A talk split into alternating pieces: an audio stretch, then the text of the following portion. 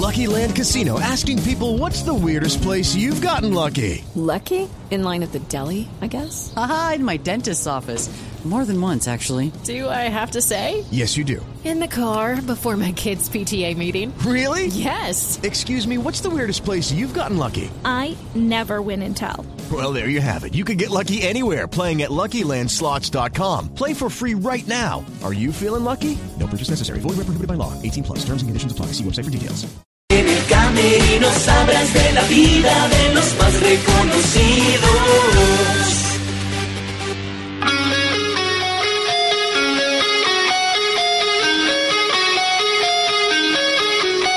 Amigos, amigos, ¿cómo están? Bienvenidos al Camerino. Hoy marcados radicalmente por los Juegos Centroamericanos y del Caribe. Estaremos en Barranquilla, pero también estaremos con los campeones. Estaremos llamando y convocando a la gente que se ha parado en el podio y otros que tal vez no, porque acá todos entran en el Camerino. Vamos a hablar del fútbol profesional colombiano, su primera fecha. Vamos a discutir ciertos partidos, para qué están algunos equipos grandes. Estamos esperando porque juegue América, Medellín, Nacional, que lo harán a partir del martes y el día miércoles, pero también vamos a hablar de lo que pasó en el fin de semana.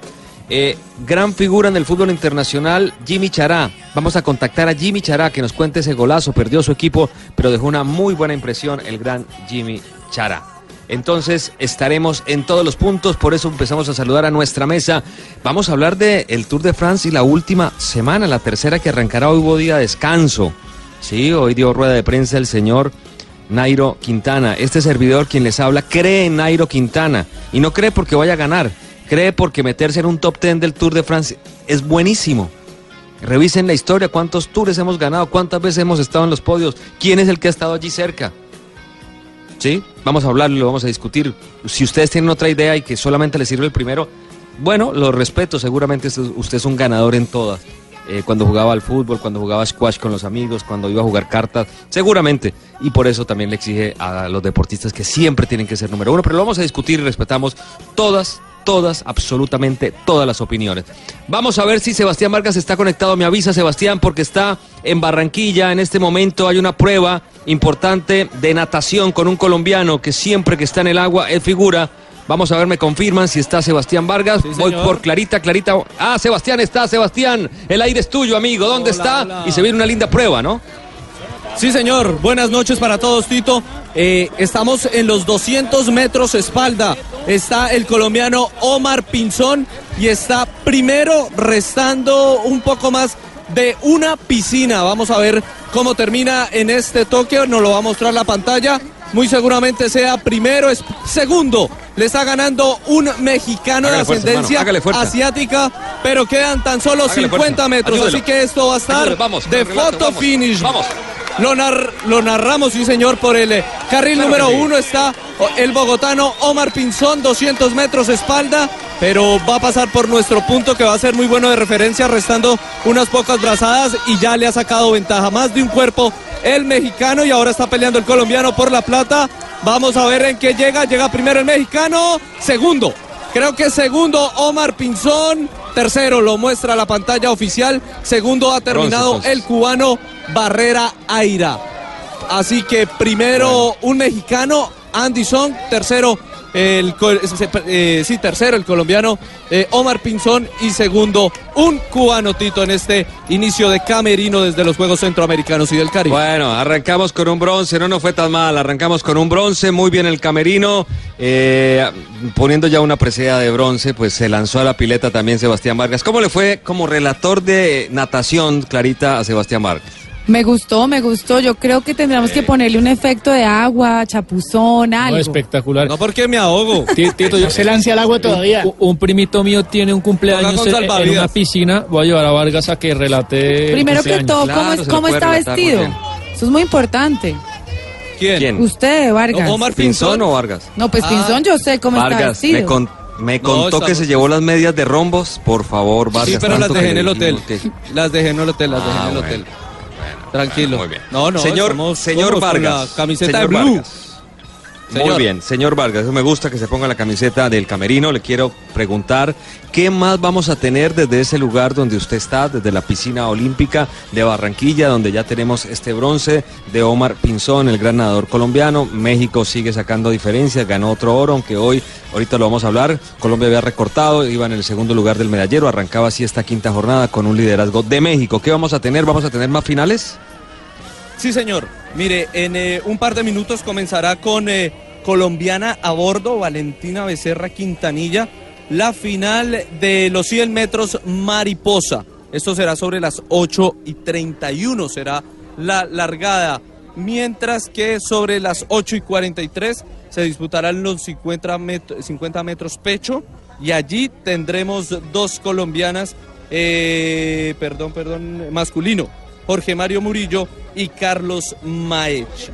Estas son las que restan. Ya hemos disputado eh, 4 por eh, 100 combinados, donde terminamos en la segunda posición. Fue plata, primero fue eh, México. Eh, tuvimos un... re- eh, usted sabe, Tito, que acá, digamos que los que no tuvieron una buena clasificación, de todas formas corren en el grupo B. Y ganó ese grupo B Juan Manuel Morales, pero desafortunadamente no daba medalla. Ya corrió los 400 metros libres Santiago Corredor, terminó cuarto. Y María Clara Román terminó sexta en los 400 Vamos a cambiarle por el- combinados, es lo que por el- por el corrió por ya nadó, ya participó, ya. Lo que pasa es que no es fácil metérsele a uno a un deporte así, entonces uno tiene que ir ajustando los, los términos, pero muy bien. Señor Vargas acaba de pasar con un 7.2 de 1 a 10. Me va, me- me va mejor en pesas. En la segunda le va a ir, ya no, ya no va a decir eh, corrió, sino va a decir nadó y le va a ir mucho mejor Sebastián. Bueno, muy bien. Amigos, no solamente hay natación, también hay fútbol, Clara Támara.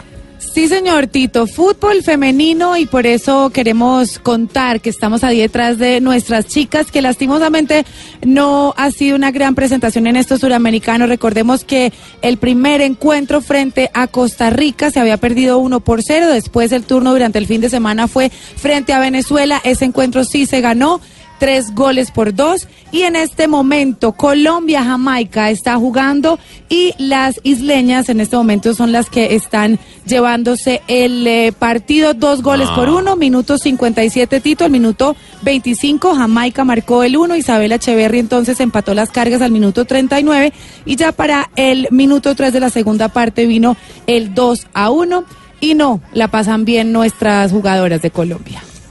Bueno, no hemos tenido un buen arranque. Sas, una buena noticia, ¿no? ¿No tiene usted? Bar, eh, Nora. Una buena No es que no me guste el bronce de Pinzón, pero, pero están perdiendo las niñas. Bueno, pero falta mucho camerino y todavía falta mucho Y, en la y les noche. queda y vendrán 33 otras pruebas, minutos, ¿no? Tito. Se puede. Bueno, vamos, Remontar. vamos. se han volteado resultados en tres Contra, minutos. contra pues, Venezuela hicieron un gran partido, sobre todo el primer tiempo de Colombia fue muy bueno, le pasó por ¿Se va a encima. burlar? ¿Se va a burlar? No, no, le pasó por encima ¿Nos va a restregar fue- algo, fue- señor? No, fue Ah. muy bueno, pero en el segundo tiempo Venezuela logró eh, recortar las acciones, incluso casi lo logró empatar sobre el final.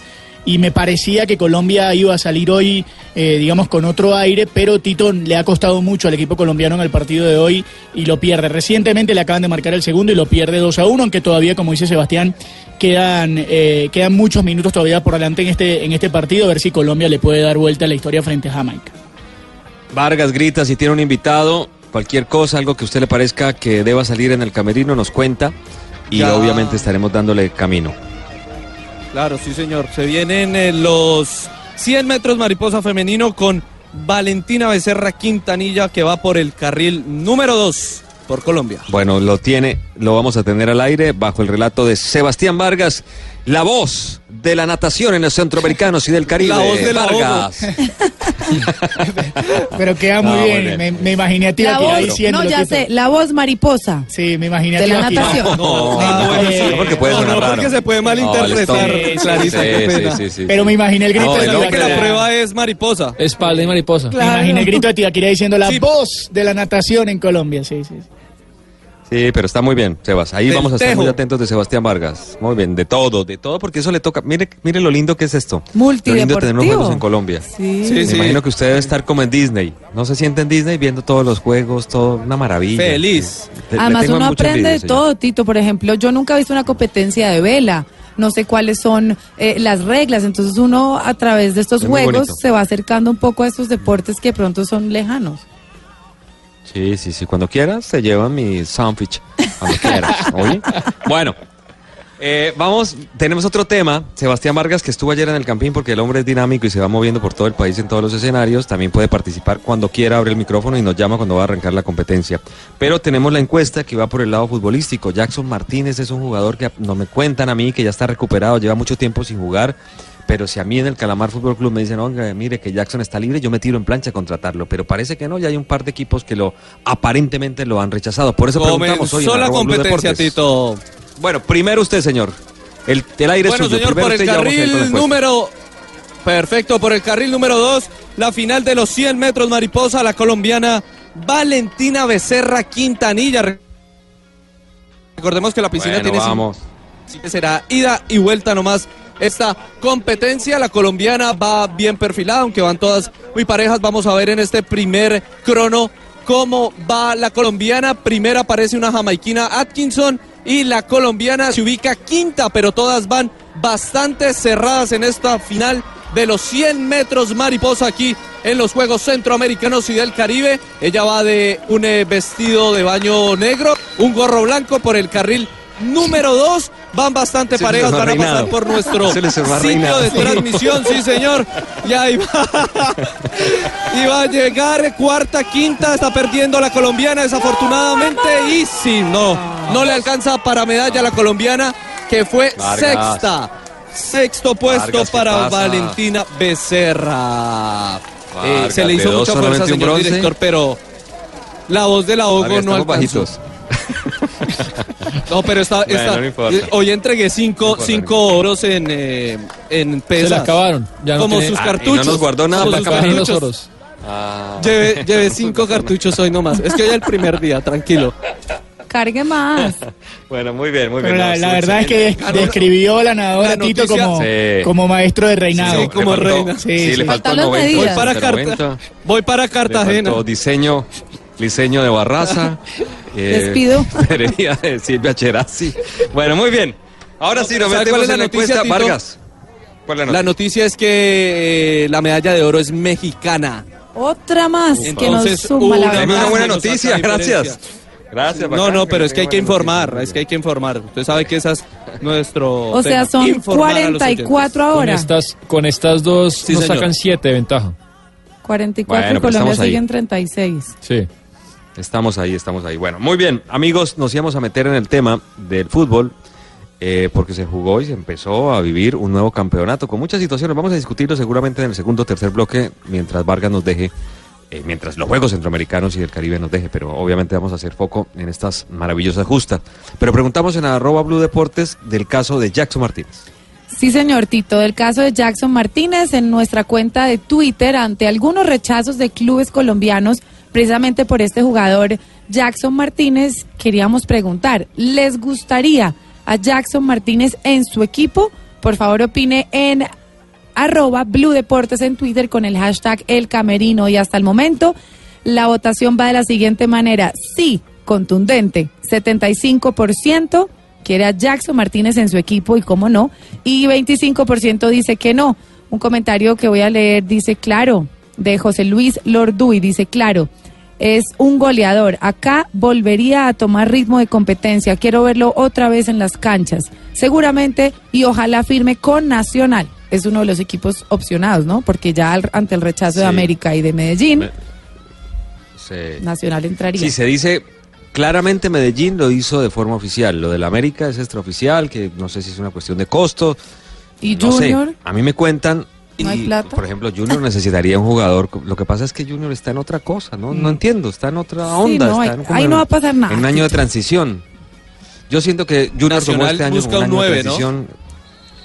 Ojalá, ojalá, porque Jackson lo necesitamos. Es un tipo todavía muy joven, que está por los 30 años, que tiene todavía muchos goles por hacer y por marcar. Y yo Cumple no ahorita entiendo que Tito lo en octubre rechacen. 32. En octubre. A 30, 32 por en eso, octubre. Lo mismo, 32 tiene Auche. Y tiene una que revancha llegó con la vida y con el fútbol. Claro, claro. Y, y vamos, y yo pensaba, cuando estábamos haciendo la encuesta, yo pensé que iba a ser 95-5. Y estamos en un 25% de personas que dicen que no lo quieren. algo pasa, no sé, entonces vamos a tener que seguramente discutir. No sé si usted, Sasso, tiene una idea del América. Yo me le tiro en plancha, se va Martínez Borja, me cuentan del América. Sí. Tengo que ir por un jugador, tengo a Jackson libre, por lo menos miro cómo está, lo negocio, no sé. Pero, ¿qué habrá detrás, no? Porque uno lo plantea así, como, como lo estás planteando ahora, Tito, y uno dice, eh, siendo la América, por ejemplo, en el caso de la América sería no solo eh, garantizarte a un jugador de, esa jerarquía, sino eh, también dar un golpe en la mesa, porque estamos hablando que para los hinchas del América eh, la salida de un jugador como Martínez Borja y la poca contra- contratación de nombres de, peso eh, tienen eh, a la gente del América muy ansiosa. Pero ¿qué hay detrás? ¿Por qué, digamos, no, no pasa eso? Es decir, ¿por qué ha costado tanto el tema de Jackson Martínez? Eh, ¿Alguien sabrá algo que nosotros no sabemos? Eh, digamos, que tiene algún, algún problema más allá del hecho de que el día que está bien físicamente. Yo desde el entorno, Tito, de, Sasso, de yo entiendo Jackson... dos cosas. Sí. Me dicen que está bien y que está libre. O sea, yo desde el entorno de Jackson... plata Bueno, a- ¿y, a y los el chinos. sueldo de él será Sí, es muy que caro? no- Es, que que, todo- no, es que a mí desde el entorno, a mí desde el entorno Jackson me dicen que él, eh, digamos, está muy esperanzado de que salga algo pronto, pero que además eh, le parece insólito cómo se ha manejado el asunto alrededor de él y que se han dicho muchas cosas que para él no son ciertas. Eh, y me cuentan además que él está en perfectas condiciones, digamos que está que está para jugar en, si cualquier se- lado. Si, si uno se pone en los zapatos de un club, eh, no en el del hincha que quiere ver a Jackson, Mm. una figura que en algún momento es una figura mundial en su equipo, pero se mete en los zapatos de un presidente que, obvia- no tengo la información, pero Jackson cobra un sueldo alto para el fútbol colombiano, no sé si el más alto, pero las- es un jugador que viene de China, el Atlético de Madrid, y es una operación riesgosa porque hace mucho no juega, entonces invertir esa cantidad Sebas. de dinero, Entiendo el punto, pero te pongo este ejemplo para cuestionarte un poco. sí. Eh, te pongo el ejemplo del Junior de Barranquilla. ¿Cierto? El Mudo Rodríguez costó 800 mil dólares, va a costar durante el 2018. El Mudo Rodríguez. Sí. Sí, una plata ¿Me desperdiciada. vas a decir que me vas a decir que no le, le apuestas al Mudo y no a Jackson Martínez? Digamos, si, si, si la vara me dice el mudo, proba- probablemente le apuesto Te a Jackson. pongo otra. Pero- Alves. Muy, muy seguramente. Tres millones y medio. Jackson. Tres millones y medio. Alves, el uruguayo. Pagaron por Alves, lo tuvieron que prestar. Yo no le he puesto más a Jackson Martínez, digo. Pero es que, Tito, yo, yo no sé las ex- expectativas salariales de, Jackson, pero yo he No, y pres- debe llegar más bajito, Nora. No, O sea, claro, más debe- bajito. No va a cobrar Pero- lo que va a cobrar en, pero, en Sebas, China. para el o de fútbol- pronto acuérdese que los negocios puede que el No, para China es impagable. chino pague la mí- mitad. Pero para el fútbol colombiano a- es un, es un salario alto. Pero a mí me dicen que el acuerdo, de problema, acuerdo. a mí me Pero dicen lo que el problema, el problema no es de dinero ni las aspiraciones y segundo que en serio nadie le ha puesto nada sobre la mesa de manera Oficial. eh, oficial, es decir, él está, él sigue esperando, digamos no, Miren, no ha ido Un- nadie un a decirle periodista. tenemos esto. un amigo periodista que no quiero decir porque me, me tira un chiste, dice, me- los jugadores que llegan a la América deben cumplir con dos requisitos. No jugar hace un año y estar parado. Bueno, O sea que cumple con los Ahí requisitos. está Jackson. Dice, bromeando un poco. Sí, y después dice que me dice que Jackson sería la mejor contratación del fútbol colombiano lejos. ¡Lejos! El que Total. contrate a Jackson se lleva el mejor jugador. Es que, Tito, ¿cierto? desde el... No, desde tenemos el- que volver a hacer esa encuesta entonces. Si uno, si uno cuenta desde el 2000, desde el verano del desde 2015, que ya son tres años y pico, Jackson no tiene más de 40 partidos. Eso pesa también en la decisión de un, de un Yo directivo. entiendo, yo entiendo, pero tuvo una lesión, se operó dos veces y se recuperó, Bueno, tiene ojalá. 32 años, es fuerte. Como Hay un médico que le dice a uno Exacto, a puede decir lo jugar o mismo, no puede Falcao, jugar. Si el médico me volvió. dice Pero no es- juega, pues no lo contrato y Jackson tiene que retirarse del fútbol. Pero si hay un médico que dice sí juega y está listo y tiene ganas y tiene hambre y es un tipo de fe y fuerte y tal, pues hombre, yo no entiendo. Y Vamos además, si para que- jugó cuatro No, y- partidos con el Chelsea. Y para que Jackson esté en un equipo tiene que pasar unos exámenes médicos. Entonces cada equipo le hará el Claro. examen médico y si pasa, pues Bueno. ahí me entrarán a negociar. Es verdad, vamos a hacer una pausa, pero alcanzo a hacer la pausa si usted tiene Sí. competencia. ¿En cuánto arranca competencia con colombiano, Eh, señor? Vargas? 50 metros, no podemos, todavía no han salido 50 metros, esto es rapidito y vienen dos colombianos, así que podemos rápido, señor director, ir a... Rápido, pausa, pausa, pausa, pausa, pausa, ya venimos, ya venimos, ya venimos. Eh, Rodrigo, a propósito de esos eh, Juegos Olímpicos, es hacer todo el ciclo, es después ir a, las carreras grandes a competir al más alto nivel. ¿Cuáles son los sueños? Porque supongo que esto es solamente un inicio, usted es muy joven, todo un futuro por delante lleno de, de metas, sueños, no sé cómo lo llame usted, pero ¿hacia dónde apunta? No, eh, pues siempre soñamos con, con el ciclismo europeo y creo que para eso trabajamos, eh, hacemos lo mejor día a día y, le apuntamos, ¿por qué no volver a, Europa? Ya lo hice algún un año, hace dos años, pero cosas del destino, suerte lo, lo llamaría, no se dieron. Retornamos y otra vez nuevamente motivados, ¿no? Con la ilusión de, de regresar a, a, a estar, ¿por qué no?, las grandes carreras del ciclismo mundial. Rodrigo, eh, grandes equipos por su trabajo eh, han puesto los ojos en usted exactamente el Quick Step eh, y a mí sí me gustaría saber de ciclista a ciclista, eh, con lo que va a opinar a continuación, ¿Cómo, ¿Cómo usted ve a Nairo Quintana, digamos, esa exigencia que le está, que le está haciendo el público en general y, que, y que no le está yendo bien y que algo le falta a Nairo y demás? ¿Cómo ve usted, digamos, esa crítica que, que se le hace al ciclista más importante de Colombia? No, yo creo que lo está haciendo excelente. Eh, estar en un Tour de Francia, 200 corredores, en estos momentos que no están todos los 200, es la carrera más excelente del mundo. Yo creo que Nairo se merece todo el respeto y, apoyo incondicional de, nosotros, la gente.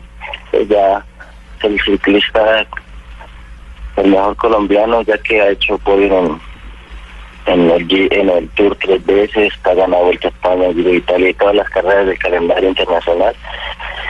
Y bueno, esta vez pues son cosas también de, de carrera, de suerte tal vez, de yo creo que de condiciones no, yo creo que estar en el top 10 es, un orgullo y es un orgullo patrio, ¿no?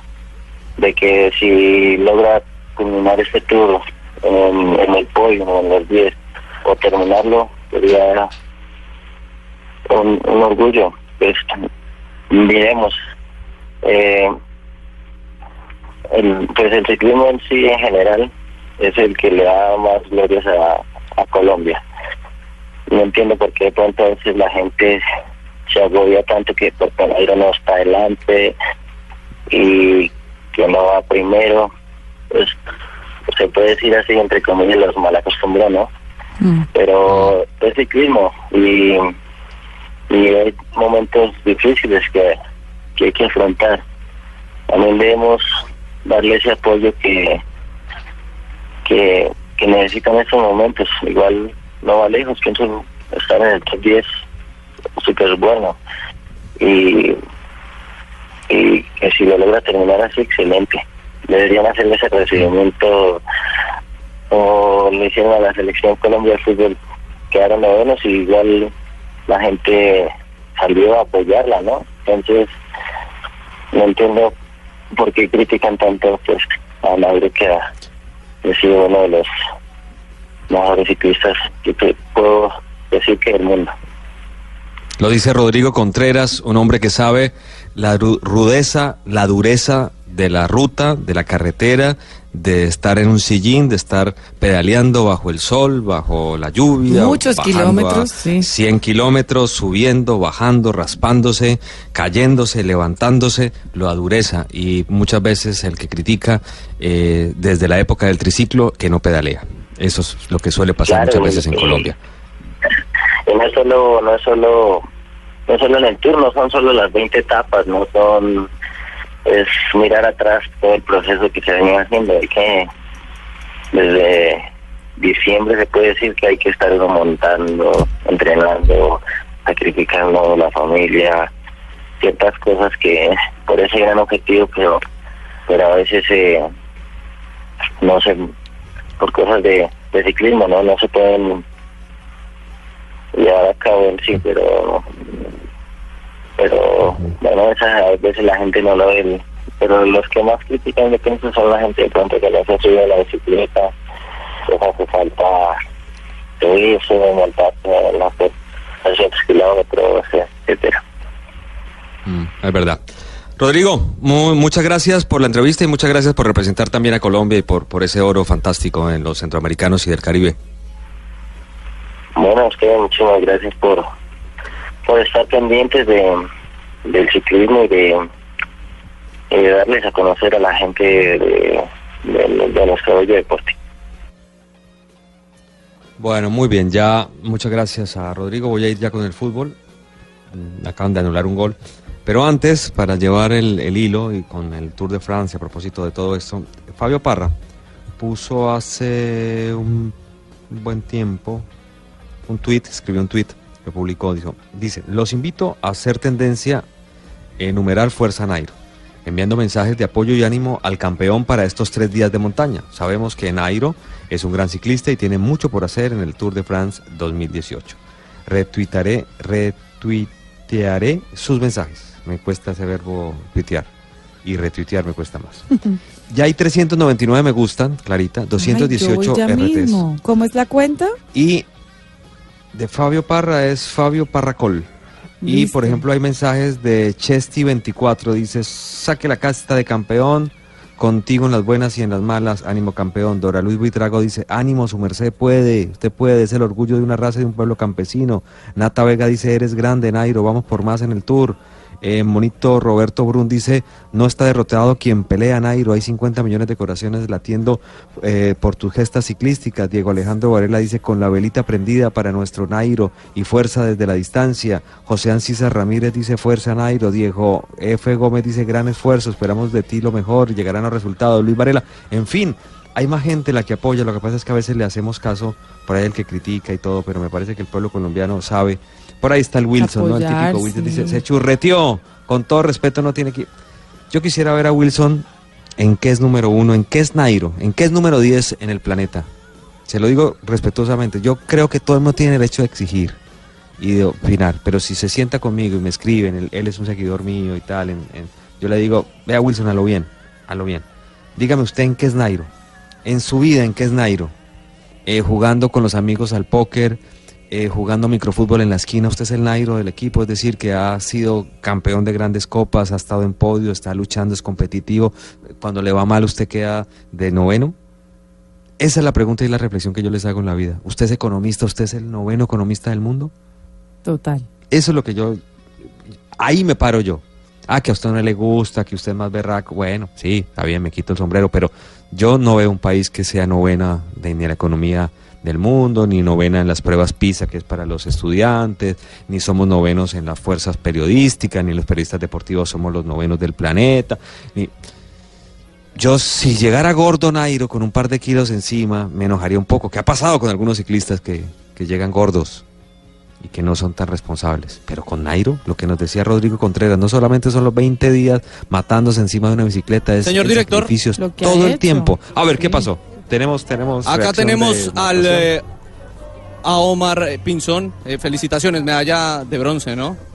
Sí, una, una medalla de bronce, pero que me llena de felicidad. Honestamente, eh, rivales muy, muy dignos, muy fuertes. eh, y pues en esta oportunidad no ha sido la medalla de oro, pero, pero estoy muy contento por, por la labor realizada. Di el 100% mío, di lo mejor que tenía para hoy. Eh, como dije ahora antes en otra entrevista, yo creo que no hubiera podido cambiar el resultado si hubiera utilizado otra estrategia. Eh, y bueno, eso me deja satisfecho. Ahora me, enfoca- me enfocaré en, en las últimas dos pruebas que me queda, una individual en los 50 metros de espalda y una por equipo en el 4 por 100 combinado, eh, que tenemos una muy buena opción de medallas de oro en, ambas. Entonces, como te digo, muy contento por, por el resultado. Eh, me hubiera gustado la de oro. Estoy, eh, pues, me hubiera gustado la de oro y bueno, esta vez fue la de bronce, pero bueno, hay que seguir luchando. Omar iba primero en eh, alguna parte de la competencia. ¿Qué pasó ahí al final? ¿Ya el cansancio, por supuesto, normal? No, no, no, mira.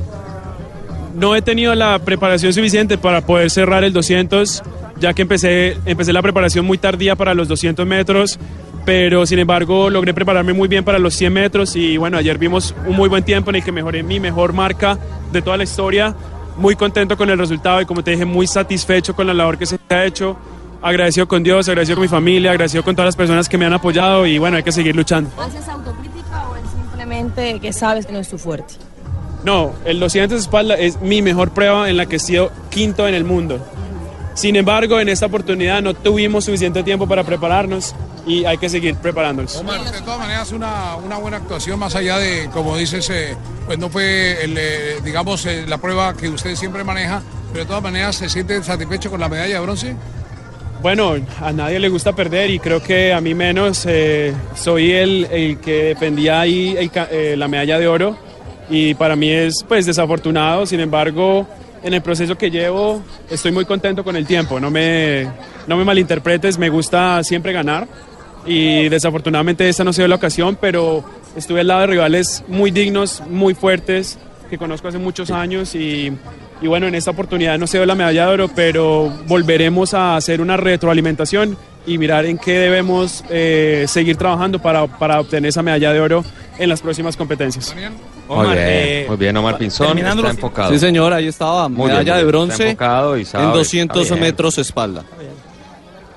Está bien, le duele haber perdido ese, ese honor, estaba defendiendo título. eh, y bueno, creo que es claro, ¿no? Se preparó muy bien para los 100, no estaba perfecto para los 200, igual suma una medalla de bronce, sirve.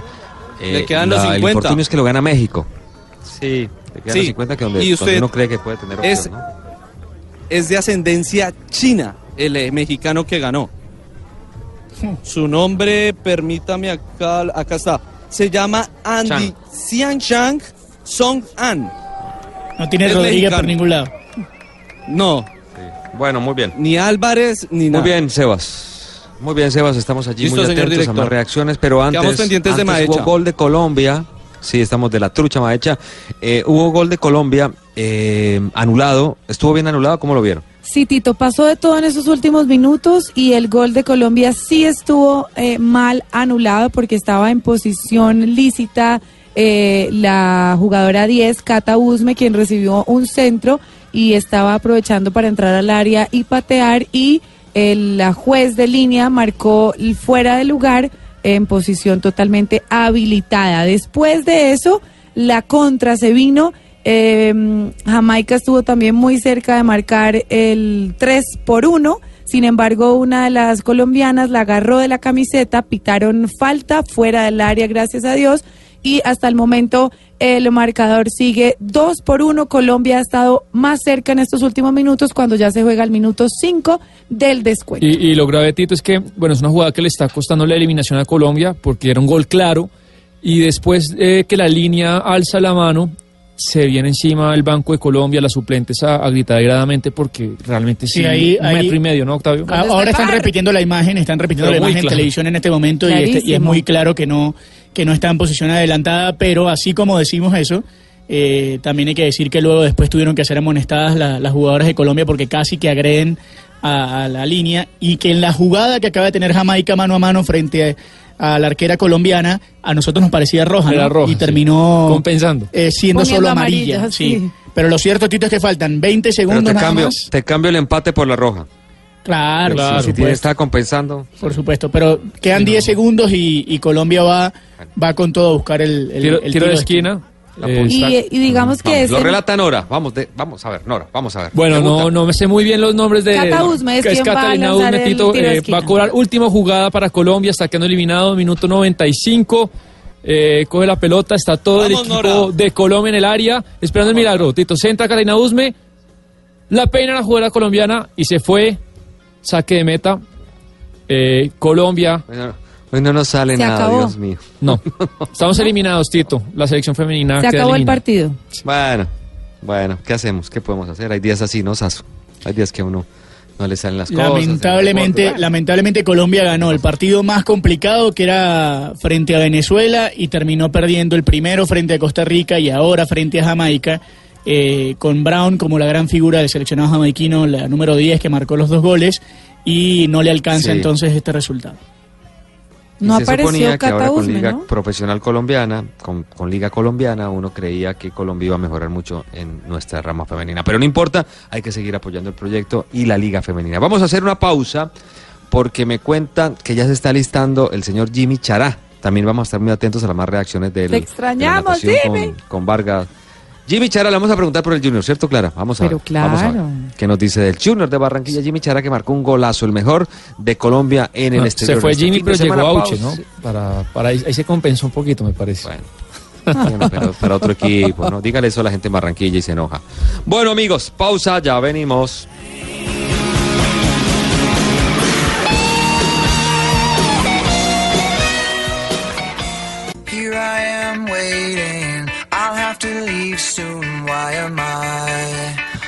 Bueno, muy bien. Estamos regresando. Estamos en momentos que en este momento se empiezan a cerrar todos los eventos en Barranquilla, se empiezan a apagar las luces de los escenarios, de a poco, de a poco. Todavía veo una lucecita en la pileta olímpica del Centro Acuático de Barranquilla y ahí me está levantando la mano el señor Sebastián Vargas. Sebastián Vargas está como hecha. Me parece que sí. Sebas, adelante. Sí, Tito, eh, bienvenido Carlos Maecha el- al camerino de Blue Radio. Contento, me imagino, una medalla es medalla en Juegos Centroamericanos. No, claro, una felicidad muy grande. Igual creo que todo deportista sueña con la de oro, pero feliz con este triunfo. Bueno, cuéntenos un poquito de la prueba, eh, si se sintió bien, estuvo cansado, los rivales. No, creo que en la parte de rivales todos venimos muy bien preparados, eso quedó muy claro, fue una prueba reñida. Igual creo que se consiguió el objetivo, que era quedar en el podium. Nos faltó un el poquito para la de oro, pero vamos a seguir trabajando para seguirla buscando. ¿Ya terminó su participación acá o le queda alguna prueba? No, queda para lo que hemos entrenado, que es en 200 pecho. Entonces esta medalla es un plus para hacerlo muy bien y soñar en grande. O sea, así es. Si para lo que no entreno es bronce, para lo que entreno yo veré será oro. Dios te escuche. Bueno, Carlos, muy amable por estar en Camerino de Blue Radio. A ustedes, muchas gracias. Ahí estaba entonces el hombre que ha terminado en la tercera posición de los 50 metros pecho para Colombia, Carlos Mae, chatito. Bueno, muy bien, no hubo, no hubo oro en, en estas pruebas de natación, pero hubo participación, hubo esfuerzo y uno tiene que empezar a mirar las marcas de los eh, nadadores. Uno no puede decir, ah, no ganó oro, fracaso, no ganó tal. No, uno tiene que hacer un seguimiento de cómo viene el proceso de cada deportista. Y si hoy nos tenemos, seguramente ahorita más adelante, que de a poco se van cerrando todas las, eh, todos los eventos, vamos a tener que hacer un poquito, me parece que el análisis de cada una de las situaciones. No me gusta entrar a criticar, pero una selección Colombia eh, femenina que venía avanzando, progresando, que ya hay liga profesional, me parece que están dando resultados que no vienen al compás de lo que está pasando en la organización precisamente de la liga femenina y de todo lo que hay detrás de las chicas. Total, Tito, pero un- y además un uno, se, ¿no? uno se pregunta por qué no están todas las jugadoras. De Las pronto mejores. hay unas que no quieren estar Clarita. o hay unas que no. ¿Te las acuerdas lo que pasó después de los Juegos Olímpicos? ¿Te acuerdas de lo que pasó? Las peleas que hubo. Yo creo que hay que pararle un poquito de atención porque el tema no es de talento. Pero bueno, lo vamos a ver más adelante. Se- vamos a actualizar todo el medallero y vamos a hacer en el último bloque del camerino todo un resumen de lo que pasó en la jornada de hoy y aclarar de a cuánto quedamos de México, si se nos acerca Cuba, cómo estamos y qué proyecciones hay de cara a falta mucho todavía de los Juegos Centroamericanos y del Caribe y la ilusión siempre está. Pero tengo en línea a la gran figura del fútbol internacional para Colombia. Infortunadamente su equipo no ganó, pero marcó un golazo. El señor Jimmy Chara. Qué golazo que marcó Jimmy Chara. Qué maravilla. Jimmy, muy buenas noches. Bienvenido al camerino. Hola Tito, buenas noches, ¿cómo estás? ¿Cómo va todo? Bien, bien, feliz, de verdad, feliz porque me puse a revisar bien el gol. Primero vi obviamente el compacto, pero después agarré el gol. Como es una pelota que está jugando Palmeiras, usted queda por la banda derecha, la recuperan, se apoya en un compañero, sigue, van tocando, la jugada progresa, usted vuelve a participar en el sector medular, va acompañando, meten la pelota para Elías, Elías pivota muy bien y usted entrando de zurda, impresionante, entrando al área, la clava un golazo para el 2 por 2 después se termina perdiendo porque esto es fútbol, pero una linda anotación. ¿Cómo, cómo la vivió? Yo la vi muy bien, me la gocé desde afuera, ¿cómo se la goza el protagonista? Bueno, como creo que viste en la celebración, muy apasionada, eh, era algo que venía buscando. El, el partido pasado el equipo no tuvo una buena presentación, eh, perdimos eh, también en esa ocasión, entonces la viví con, con mucha felicidad, con mucha tranquilidad y más por lo que significaba en ese momento. Lastimosamente al final de- del partido nos, nos marcan ese gol que, que nos ganan el partido. Sí, pero por encima del resultado yo creo que es importante marcar. A propósito, quiero, quiero compartir contigo cómo lo, lo cantaron en Brasil. Acá tenemos, no sé si ya lo escuchaste, pero me parece que es importante que tú sientas cómo, con qué pasión la, la cantaron en la radio brasileña. Acá, mira, escucha. Para o setor direito de campo, volta para Xará. Xará é qualificando a cada tenta a finta, vai brigando, tocando o jogo na pé no setor direito de campo, tenta a finta, vai tentar cruzar, buscou, buscou a grande área, terá, vem Xará, gol, bateu!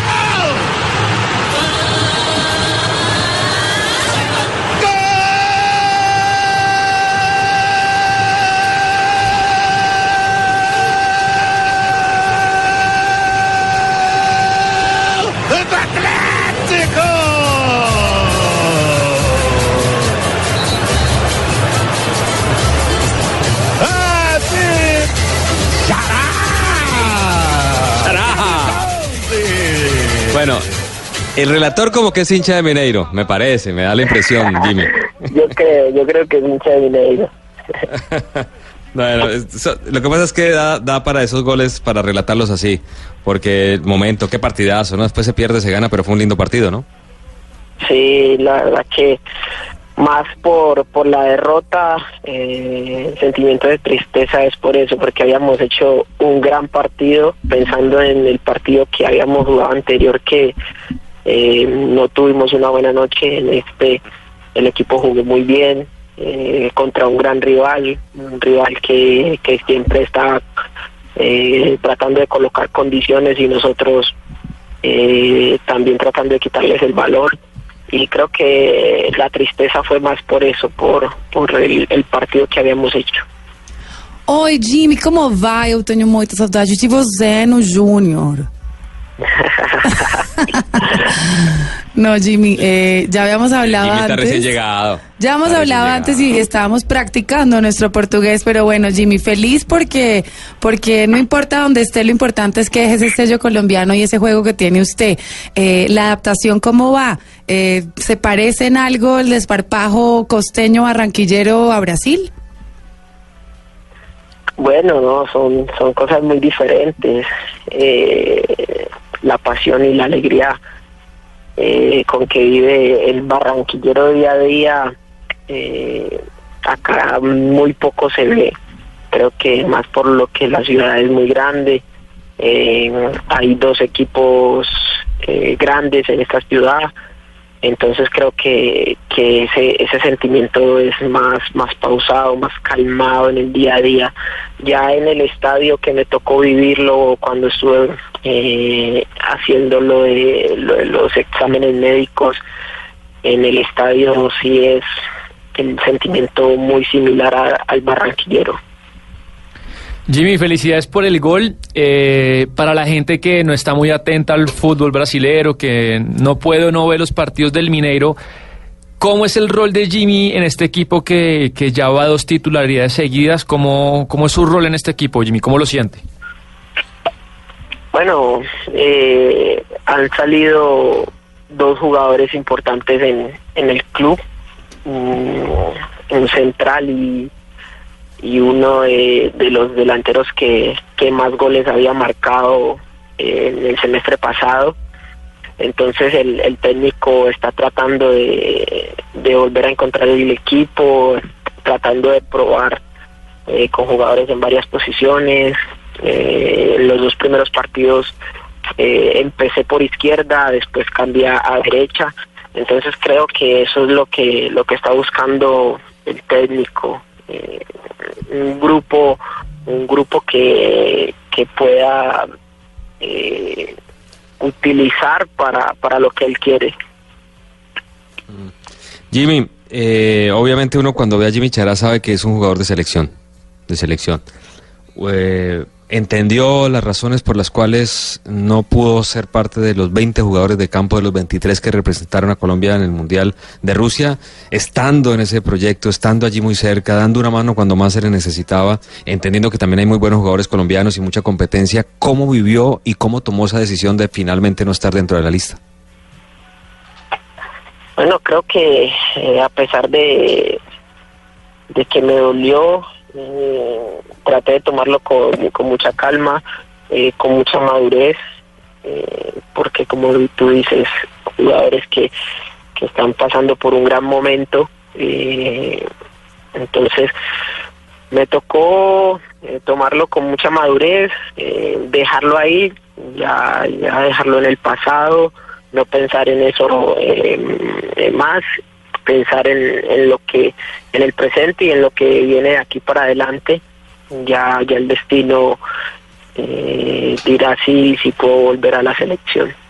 Jimmy, bueno, y en cuanto a la plantilla, eh, ¿cómo se ha sentido usted? Eh, ¿Cómo lo han acogido? ¿Cuál es ese compañero que, que ha estado eh, de pronto pendiente de usted? ¿O en el medio campo a nivel futbolístico, con quién se entiende? Bueno, es un, es un grupo muy, eh, muy humilde, un grupo muy, muy sano, eh, jugadores de, mucha experiencia como Ricardo, Oliveira, eh, que estuvo mucho, mucho tiempo jugando en España, los jugadores que ganaron la, la Libertadores, o sea, la, la experiencia toda la tiene el equipo, la están poniendo en práctica para, para nosotros los jugadores que, que estamos llegando. Creo que eso ha sido importante para, para lo que hemos llegado y, más para, para ahorita lo- los que casi no hablamos eh, portugués. Eh, ha sido un apoyo fundamental. Eh, Ricardo, bueno, Ricardo habla eh, un poco español y, también al- algunos compañeros que, tenemos como Casares, eh, Tomás Andrade, nos han dado una mano, entonces tratando de adaptarnos al grupo por ese lado. Jimmy, ¿y cuál es el balance que hace de su paso en Junior? Porque en su primer semestre, pues vimos a un, a un Superman, un jugador que estaba muy por encima de toda la liga colombiana, y en el segundo semestre un Jimmy que bajó de su nivel. En general, ¿cuál es su, su reflexión de su paso por el Junior? Bueno, pienso que fue buena. mm, que en el primer semestre goleador. mm, un título para para el para el club. Lastimosamente no no pudimos conseguir el de la liga que, que es el que todos eh, nosotros buscamos. Pero pienso que el balance fue positivo. mm, siempre tratando de dar el máximo en cada partido, como, como todo ser humano, con, con errores, eh, con dificultades, eh, pero siempre tratando de, hacer las cosas de la mejor manera. Y, y bueno, pienso que eh, lo hecho, la gente lo tomó de muy buena forma y estoy muy agradecido por eso con ellos. Jimmy, yo sé que estar afuera ya uno le, por una cuestión ética, y usted es un buen tipo de hablar de, de Junior y cómo lo ve ahora, pues de pronto se le puede dificultar un poco, tal vez no lo ha visto. Yo le cuento, no sé si pudo ver el partido con Lanús de Copa Sudamericana, el partido con el Bucaramanga, seguramente recién llegado todavía no, no, no ubicado bien la antenita, después le doy un truco, ah, usted ya vivió por fuera de Colombia, sabe los trucos para poder ver televisión colombiana. Eh, pero sabe que he notado que el Junior está triste. No es ese equipo alegre del que Sí, hablaba mi compañero Sebastián. Nora. Sí, no sé, ese chico Cantillo que la rompía, que jugaba, hizo un partido muy flojo contra el Bucaramanga, siendo un jugador de un futuro impresionante. La ida de Chará, no sé si le causó, le falta ese, no sé, esa chispa. Era un equipo, ustedes ganaran, perdieran o empataran, ver al Junior de. Barranquilla era un deleite, era alegría pura. Y hoy lo veo Paco, triste. Eh, no sé si todavía tiene comunicación, estoy seguro, con muchos jugadores del Junior de Barranquilla, pero yo, yo noto eso. No sé si usted lo ha podido ver. Es normal arrancar una pretemporada, se fueron jugadores importantes, no sé qué pasa, pero yo noto cierta tristeza en el Junior. No sé cómo lo pueda ver. Yo entiendo desde la ética suya ex compañero que me pueda contar de, esta sensación que le estoy contando. Bueno, creo que hablando un poco de eso, eh, nos pasó en el semestre pasado. Perdimos un poquito la, la alegría que con la que jugábamos y se notó mucho en el semestre. Y de pronto eso es lo que está pasando. Eh, antes de antes de venirme les comenté eso a mis compañeros. Mm, pero sé que tienen un buen grupo, que, que tienen jugadores eh, experimentados que, que pueden sacar eso adelante, eh, jugadores eh, que tienen un, un recorrido, aún siendo jóvenes, tienen un recorrido amplio, entonces pienso que, que tienen un grupo para, para sa- salir de, de este bache que tienen. Eh, y bueno, hasta donde yo me vine era un grupo muy unido y creo que van a seguir siéndolo. Sí, bueno, muy bien. Jimmy, para, para cerrar esta entrevista, y usted ya tiene que irse a descansar, señor, gracias por estos minutos. Clara Támara va a eh, enseñarle ciertas palabras en portugués que usted tiene que saber. Usted sí o sí tiene que saber, Clara. Pero entonces, Eh, Jimmy, vamos a hacer una a ver. cosa. Yo le voy a decir la frase y usted tiene que repetirla conmigo para ver esa pronunciación. Yo sé que usted tiene talento. Ojo, hace la de los muchachos en el mundial. Ojo, ponerlo a decir por ahí grosero. Cuidado. Si puedo, Jamás. si puedo, con mucho gusto. Entonces, eu preciso de um banheiro. Yo preciso de un bañeiro. Muy bien. Perfecto, pero en vez de ese yo, porque allá no hay yo, no existe, es eu. EU. Eu. Listo. Una palabra muy importante porque nosotros, donde quiera que vayamos los colombianos, eh, tenemos modales y sabemos dar las gracias y es brigado. Obrigado, você. Eso, entonces sí hay que saber que cuando es un hombre se dice obrigado con O al final y cuando es una mujer, obrigada. Ajá. ¿Sí la sabía, Jimmy? Sí, sí la sabía. Ah, bueno, eso vamos Yo muy bien. que- Clara, enséñele Yo que, pensé que... que, que le diga al volante que, que suelte el balón, ¿no, Chara? Esos jugadores que no sueltan el balón, que, que lo suelten. ¿Cómo se dice? No, pues solo tiene que decir, ah, bola, yo quiero bola. Eso es. Elías, a bola, a bola, carallo, no, carallo es grosería. ¿no? Caralho. Sí, eso es grosería. Eso es grosería. Eh, ¿Y cuál más? Eh, no sé, A una allá- niña bonita, una niña bonita, yo sé que él es, él es una persona comprometida, está todo bien. Pero, pero si ve una niña bonita, uno le puede decir a la señora, mira, esa niña es muy bonita. ¿Cómo se puede decir eso? Oh, esa garota es beleza. A ver. Oh, esa, la- esa garota es beleza. Eso, Jimmy, no, ya pasamos. Avanzado. Muy bien, muy bien, Jimmy. Portugués en, en dos semanas, en dos semanas está hablando portuñol.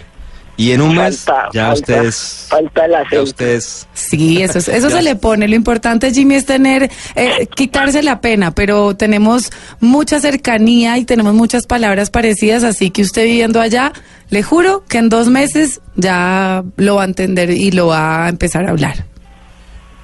Sí, no, él se entiende, se entiende. El problema todavía es para, para hablarlo. Cuando quiera Bueno, practicamos. Yo, mejor dicho. el profe bueno. Rueda. ¿Te acuerdas que el profe Rueda hablaba un portuñol? decía, "Oh, sí. el, equi- el equipo, el equipo eh, fa hacer la cosa bastante bien. Ve, Era muy chistoso escucharlo, pero bueno, muy bien. Y también el profe Osorio. Jimmy, de verdad es una alegría hablar con usted. Eh, le mando un fuerte abrazo, que, que sigan bien las cosas, que los goles sigan llegando para ganar y para sumar muchos puntos. Y que, bueno, y que ojalá rápidamente otra vez esté con la selección Colombia. Y un fuerte abrazo. Dale, Tito, un abrazo. Dios te bendiga. Saludos a todos. Qué grande, Jimmy. Muy bien, Jimmy Chará. eh, le gusta a uno que le vaya bien a alguien como Jimmy Chará, ¿no? Ay, sí, Tito, además es como tan noble, tan buena persona, Inocente. tan trabajador. Pues en el buen sentido, como una voz. Sí. Sí, ¿no? Y, no- y me parece que muy sincero, ¿no? Contando lo que pasó durante la época del Mundial, se cae el Junior de Barranquilla eh, y obviamente también tiene inconvenientes él y por eso termina perdiéndose el Mundial, claro, claro, claro, claro. Y, y está de acuerdo con lo que decíamos, Carita, ¿no? Tú y yo estamos de acuerdo en eso y él también en que, el, Que el algo Junior perdió pasa. su chispa, su, Mm. su felicidad, sí, sí, sí. Y no es como que uno diga, es que pasa esto, todavía no. Yo creo que ni los mismos jugadores saben qué es lo que pasa, cuál es el ambiente, cuál es la mística dentro del equipo. Es indescifrable aún.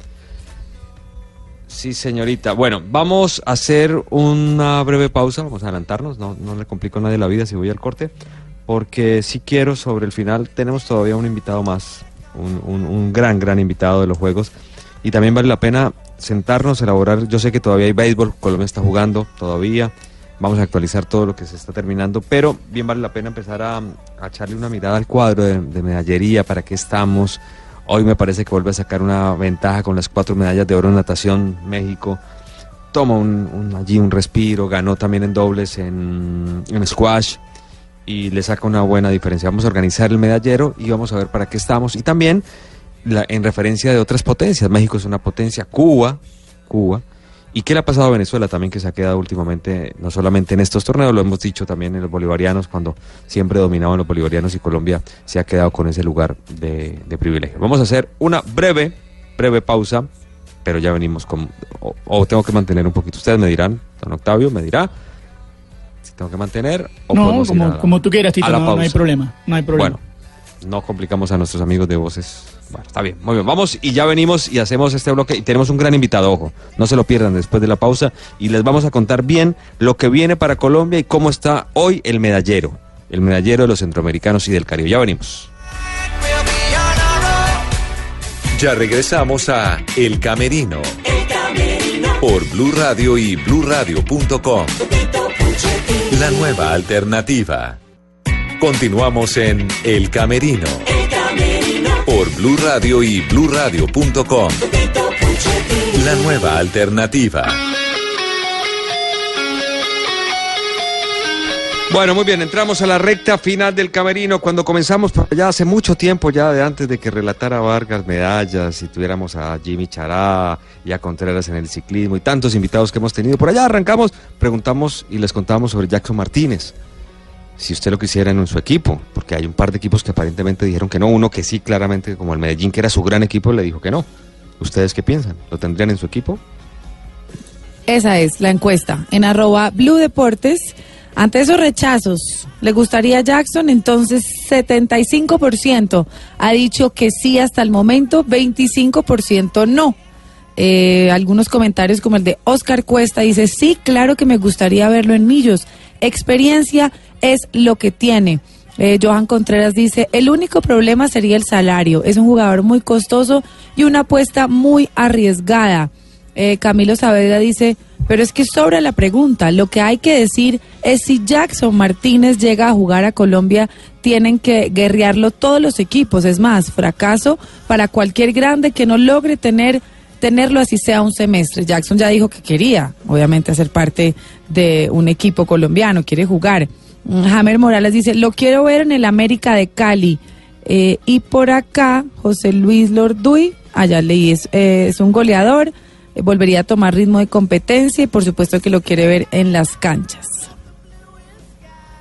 Bueno, muy bien, entran ustedes en la conversación, está muy bien en la interacción, les gustó el tema de Jackson Martínez que ojalá regrese. Pero bueno, nosotros vamos a ir cerrando, hay todavía competencias en vivo, Octavio Sazo. Sí, Tito, en este momento se está jugando el partido de béisbol en el estadio Edgar Rentería. Eh, están en el quinto inning. Panamá le está ganando 2 a 0 a Colombia en este partido. En este momento está en conversaciones el manager con el lanzador colombiano. Repetimos, pierde Colombia momentáneamente 2 a 0 en el quinto episodio frente a Panamá. Y también hay baloncesto, tercer cuarto, baloncesto femenino. Quedan siete minutos del tercer cuarto. Puerto Rico le gana 31 a 26 a Colombia. Eso es en el baloncesto femenino. Repetimos, pierde Colombia en el baloncesto, pierde Colombia semifinal. en el béisbol. No me tiene, no me tiene, no me tiene una buena noticia usted Sazo, nada, nada, pierde acá, pierde allá. No. Esperemos que el, creo que creo que está el, el baloncesto está cerca. Quedan 6 con 49. Eh, Usted Colombia que es está experto en atacando. béisbol, ¿hay alguna posibilidad con Panamá o eso es como jugar contra Sabes que es un, un, un tema un tema raro, Tito, porque los jugadores de béisbol que están a esta altura jugando un torneo como los centroamericanos son todos los jugadores de béisbol descartados por el béisbol de los Estados Unidos. Entonces, eh, es un tema a- atípico porque son jugadores que no entran en la organización del béisbol importante, es decir, no están en las, en las ligas importantes del béisbol. Y, y por eso cuesta... Pero eso no quiere decir que sean malos, ¿no? Exacto, no quiere decir que sean malos, pero por ejemplo son jugadores que en algún momento estuvieron, que tuvieron un pasado en algún momento en, los- en el béisbol de los Estados Unidos. Para aquellos que no lo entiendan, eh, los jugadores que no están en el béisbol organizado, en el béisbol de los Estados Unidos o en el de Japón, en este momento son jugadores que están descartados por las grandes ligas. Pero de- hacer una pregunta para que yo y, y la audiencia, que no sabemos de béisbol, entendamos. Un Colombia-Panamá es como un Barcelona Celta de Vigo o hay más diferencia? Eh, Colombia, Panamá es hoy, eh, sí, digamos hoy, las ligas importantes en, en- de este lado del mundo las tienen México, Venezuela, República Dominicana y Puerto Rico. A partir de ahí aparecen Panamá, Colombia, está Cuba, evidentemente, pero que no pertenece al béisbol organizado. Entonces están un escalón por debajo. Se puede decir que Cuba y, y, eh, perdón, Panamá y Colombia están en un segundo escalón de las grandes de las grandes ligas importantes. Pero a esta altura de, de- de los campeonatos, a esta en este momento del año, los jugadores que no están en los Estados Unidos o en Japón son jugadores que están en un Segundo. tercer o cuarto Tercero. nivel. Bueno, muy bien. Gracias por la aclaración, señor Sasso, nuestro experto en béisbol. Eh, ¿Cómo está el medallero hasta ahora? Colombia pierde, arrancó mejor. eh, durante la tarde que llegaron el las medallas de oro nos acercamos y sobre la noche México nos volvió a tomar ventaja. ¿Cómo, cómo va ese tema? Así como lo dijo Tito, así fue. Col- eh, México nos tomó ventaja ahora en las horas de la noche con un par de medallas de oro que siguió sumando y México, como lo dije, está en el primer lugar con 46 medallas de oro. Colombia tiene 10 menos, 36. Cuba está en el tercer lugar con 25 y Venezuela ya muy pero muy separado con 8 medallas de oro en el cuarto lugar. Lo que quiere decir que pues los dos rivales son México y Cuba y pues por supuesto estamos iniciando los juegos. Venezuela está muy lejos. fenómeno, ya. Sí, Vargas, acá hay un fenómeno y es que, que, bueno, México siempre ha sido fuerte, es un país de muchísimo, muchísima población y de un poder económico fuerte y usted sabe que tiene que ver la cantidad de población y el dinero que se dispone para formar deportistas. Eh, pero Cuba ha bajado muchísimo. Cuba era un país, una islita pequeña que disputaba eh, y entraba en el medallero de los Juegos Olímpicos. Y obviamente lo de Venezuela también marca una gran diferencia con Colombia cuando casi siempre superaban nuestros hermanos a, los equipos nuestros, ¿no, Vargas? Ocho. Es que Venezuela tiene solo ocho medallas de oro, Tito. Cuando, cuando los que teníamos de pronto ocho en ese entonces, después de cinco jornadas de unos centroamericanos, éramos nosotros. No, Venezuela ha bajado en todo. No solo en su tema político, sino también en su tema, eh, o eso ha afectado el tema deportivo y nosotros lo hemos sabido aprovechar y somos potencia hoy en día, pero lo que usted dice de México, recordemos que es que aquí no ha ganado nadie más unos Juegos Centroamericanos y del Caribe, sino Cuba y México, México y Cuba, y repiten dos y el otro va y gana los otros dos y así se le han pasado toda es- la historia. sí, es imposible. Entonces nosotros eh, tenemos que aspirar a... Yo no creo que ganemos, la verdad, porque creo que todavía queda, a pesar de que Cuba les llevamos eh, clara 11 o 10 medallas, creo que 10, ¿no? Cuba tiene Entonces- 25 y Sí. nosotros Son 11. 36, Eso, nueve. 11. 11. Mm. Entonces todavía queda el atletismo, que es donde Cuba, ahí sí le llevo la razón a Mm. Tito si de pronto no, no despegan el atletismo, que es el final, eh, creo que ahí sí podemos decir que bajó, pero yo todavía creo que Cuba, esperando el atletismo, nos debe superar. Es que lo que usted decía, Vargas, de, de Venezuela, yo creo que es imposible que un país tan convulsionado, que, que, se, con- eh, que el PIB se contrae año tras año, eh, no le afecte en el deporte. Sí, no porque hay, es que es no hay- imposible. No hay, ninguna manera de que eso no, de que eso no afecte ¿Mil la ciento es que llegó hoy algo? Es un milagro. eso Sí, hoy se, se prevé que la, inflac- la inflación para, para ¿La este año inflación sea del mil por ciento? Sí. Entonces, más allá que el, que el gobierno lo tenga, eh, tenga una intención siempre en el deporte de realzar, eh, digamos, lo que ellos están construyendo, la verdad es que no les da el dinero para, para poder eh, competir a alto nivel. Un Estado ineficiente que no reparte No, sus cargos. La verdad es que no. Entonces, eh, esa es la muestra de, de lo mal que está, que está Venezuela también en el ámbito, en el ámbito deportivo. Sí, sí, bueno, eh, de, de hecho lo único que les iba muy bastante, o sea, muy bien, era en el deporte colectivo como en el fútbol, que la pelean y tal, y en el, El fútbol béisbol. femenino. Y, y perdieron con Colombia, increíble, ¿no? Y una Colombia que yo creo que tenemos que retomar. Ahorita Juan Carlos Contreras me escribe y me dice, hombre, ¿qué está pasando con el fútbol colombiano femenino? Y a mí me parece que, vuelvo, ¿se acuerda que habíamos tocado el tema arrancando el camerino? Vuelvo sobre, sobre esta situación y es que acá el tema no es de talento, porque talento hay, jugadoras hay. Yo no sé si hay falta un manejo, siempre ha habido quejas, las chicas se han sentido menos, los premios siempre son un lío, terminan peleados los técnicos con las jugadoras, pasó en los Juegos Olímpicos. ¿se Recuerde acá el tema de la Olímpicos. camiseta. eh, vi camiseta nuestro colega Pino Calat que con una camiseta L, todas las niñas tenían camiseta L para debutar en estos L. juegos. Son ¿Qué está detalles que, que, que Sí, no le vamos a echar eh, la culpa que porque le queda grande la camiseta, pero Sí, afectan pero ahí y le golpean la cabeza y el amor sumando. propio. Sí, sí, claro. Y, y Tito, ac- acá lo comentábamos, eh, falta ver bien y saber en qué estado llegan a la competición, pero a mí me pareció ver un par de jugadoras que no estaban en la mejor forma para la competición. Eh, no sé. Sí, es un detalle ese también. que imposible ignorarlo.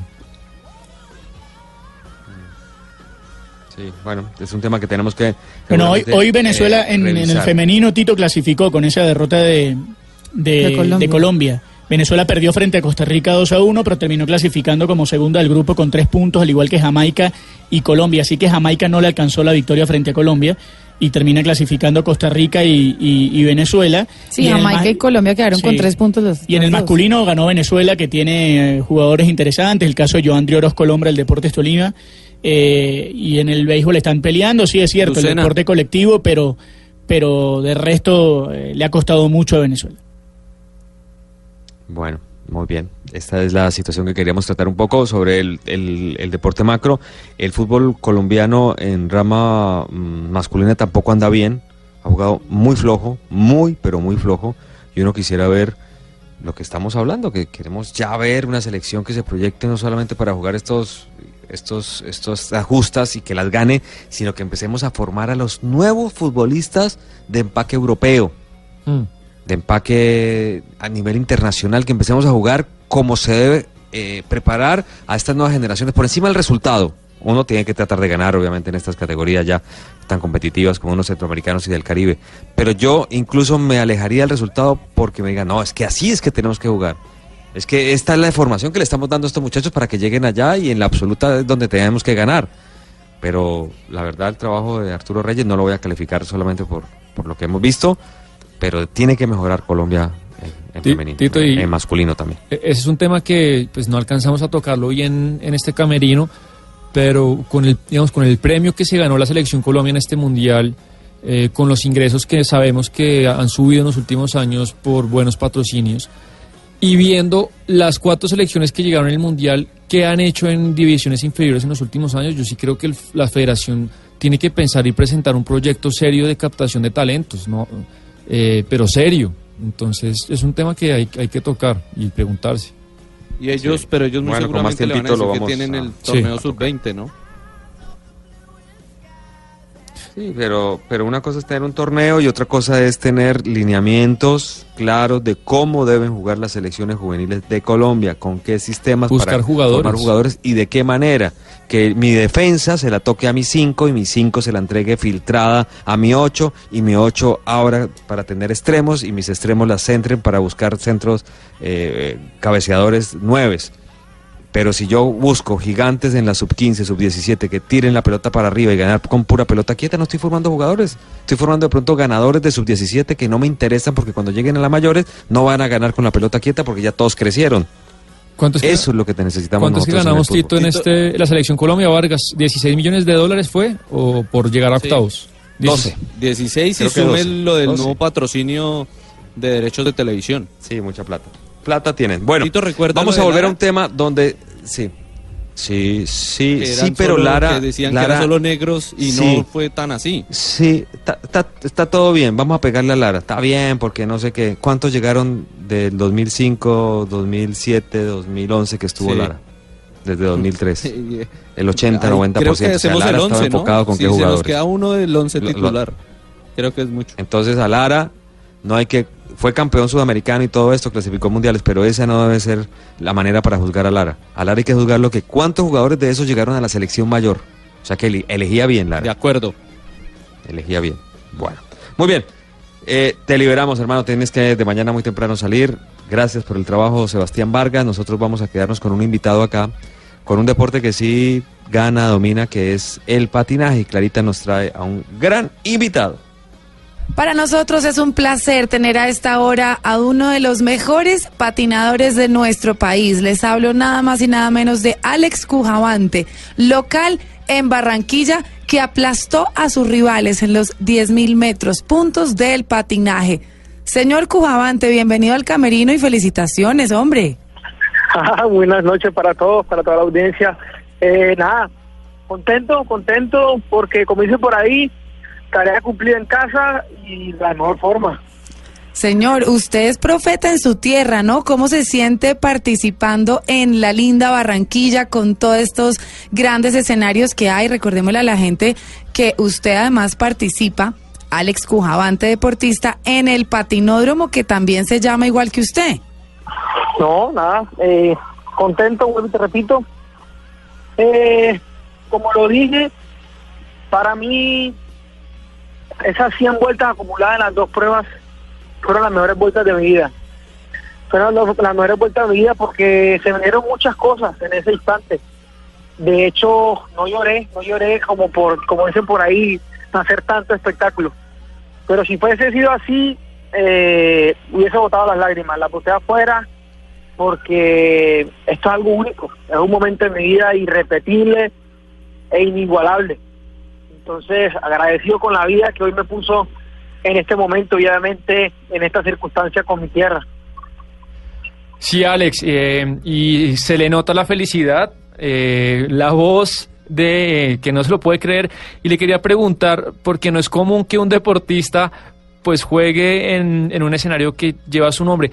¿Eso para usted ayer suponía una presión extra, un estímulo o no era algo, digamos, no era relevante?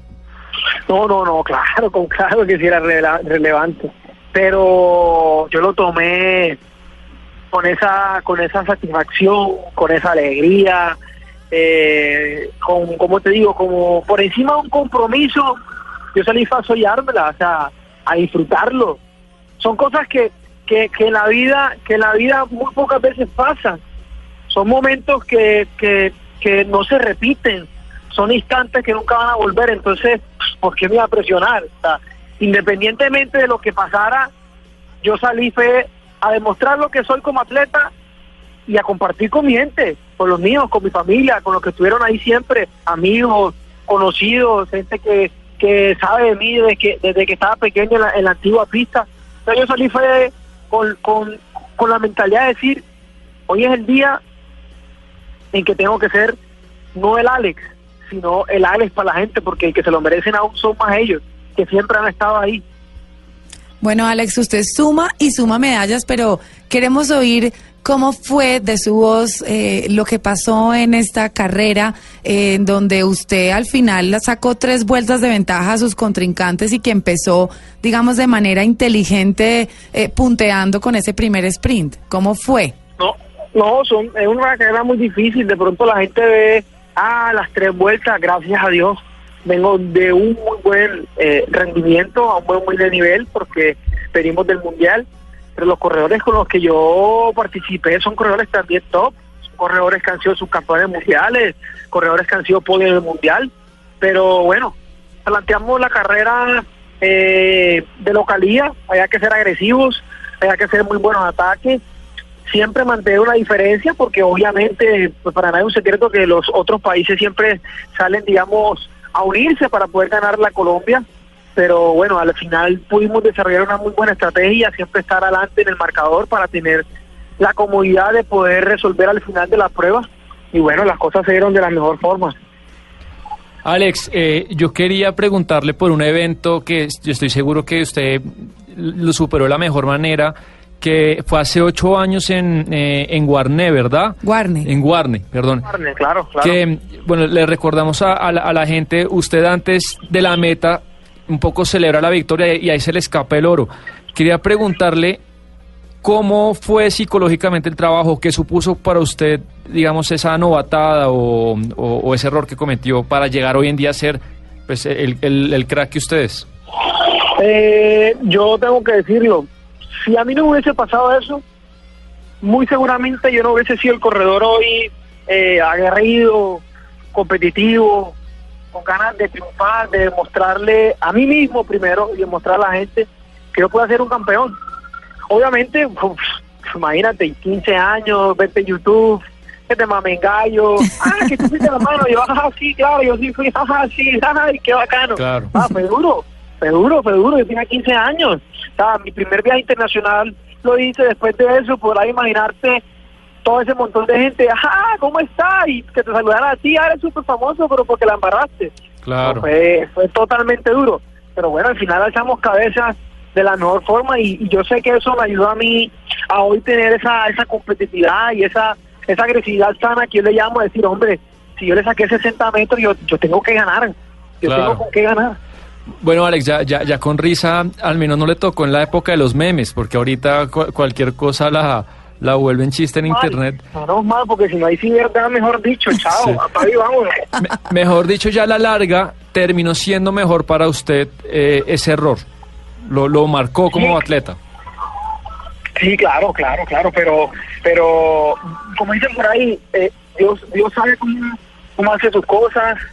Me tocó un buen momento, yo tengo que decirlo, me tocó en un buen momento esa novatada, me enseñó demasiado, pero bueno, como te digo, hoy, hoy estamos aquí, hoy estamos aquí y esto apenas está empezando, voy por mitad de mi carrera, todavía me falta mucho por recorrer, pero contento por lo que me está pasando. Ustedes no se imaginan la felicidad que yo tengo, no por mí, vuelvo y repito, no por mí, porque yo entreno para eso y para eso me preparo, sino es mi familia. Eh, yo llevo tres días llorando, llevo tres días de llorando noche, día, de que me despierto, porque es que eso no tiene precio, no tiene precio ver que los seres queridos que tanto lucharon por uno, eh, hoy sacan pecho, son los más orgullosos y eso se levantan y la abuela com- compran todos los periódicos y los papás dicen ese es mi hijo y las hermanas dicen ese es mi hermano. Eso no tiene precio por encima de todo, eso no tiene, no tiene, no tiene nada, nada, nada, nada con qué compararlo.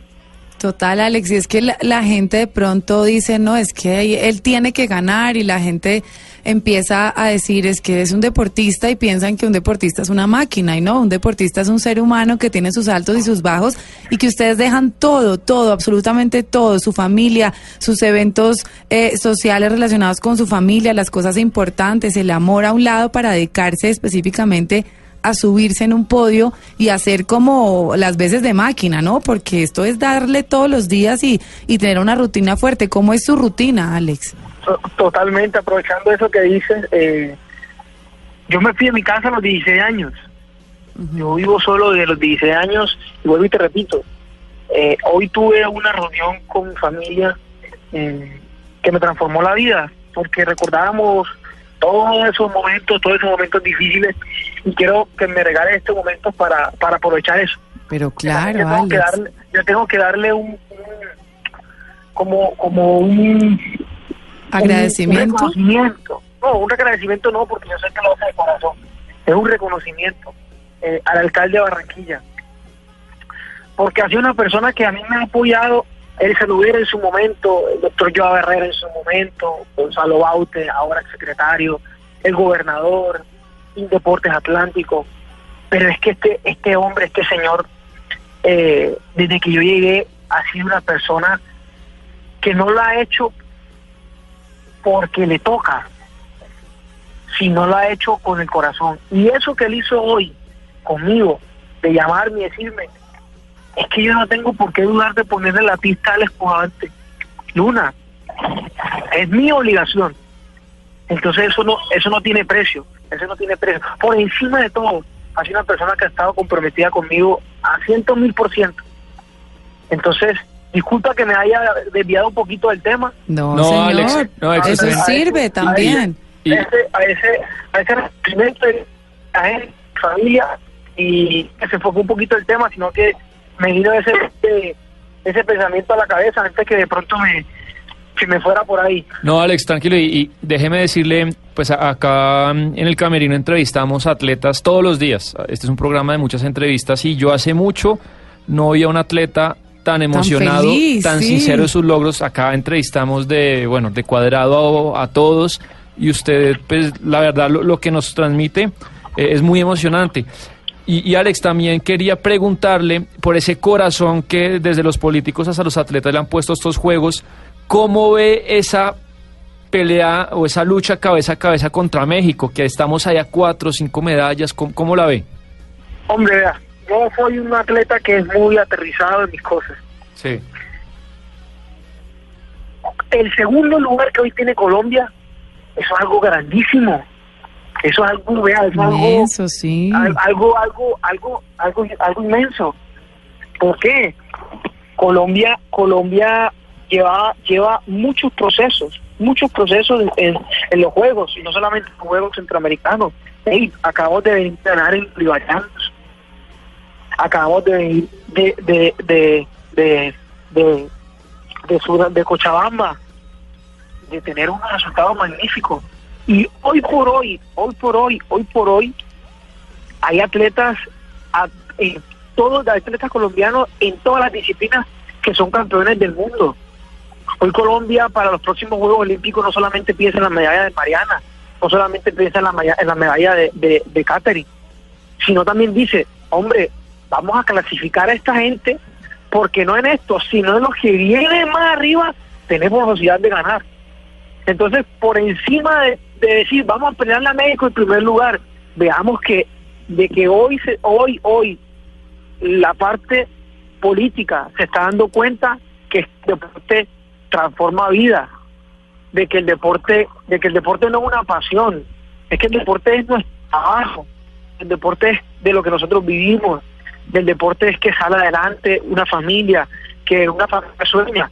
Afortunado, y tengo que decirlo, y muy bacano, afortunado los futbolistas que, pues pucha, tienen contratos multimillonarios, magnífico.